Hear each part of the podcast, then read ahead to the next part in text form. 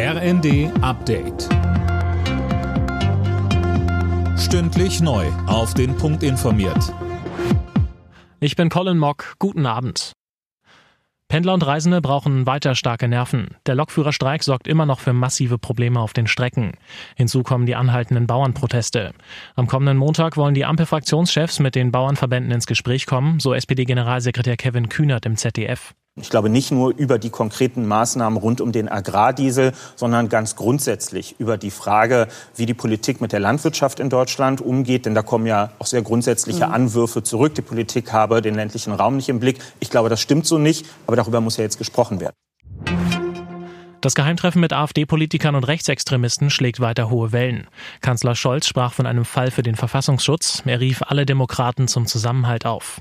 Thema des Treffens soll die Vertreibung von Millionen Menschen mit Migrationshintergrund aus Deutschland gewesen sein. Homöopathie macht als Kassenleistung keinen Sinn. Das hat Gesundheitsminister Lauterbach gesagt. Deshalb will er solche Behandlungen durch gesetzliche Kassen streichen. Er geht davon aus, dass so zwischen 20 und 50 Millionen Euro eingespart werden könnten.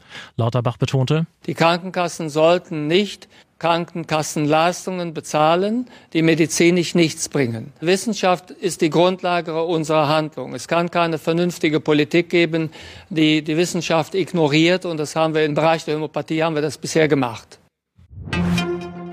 In Deutschland sind im vergangenen Jahr etwas weniger Geldautomaten gesprengt worden.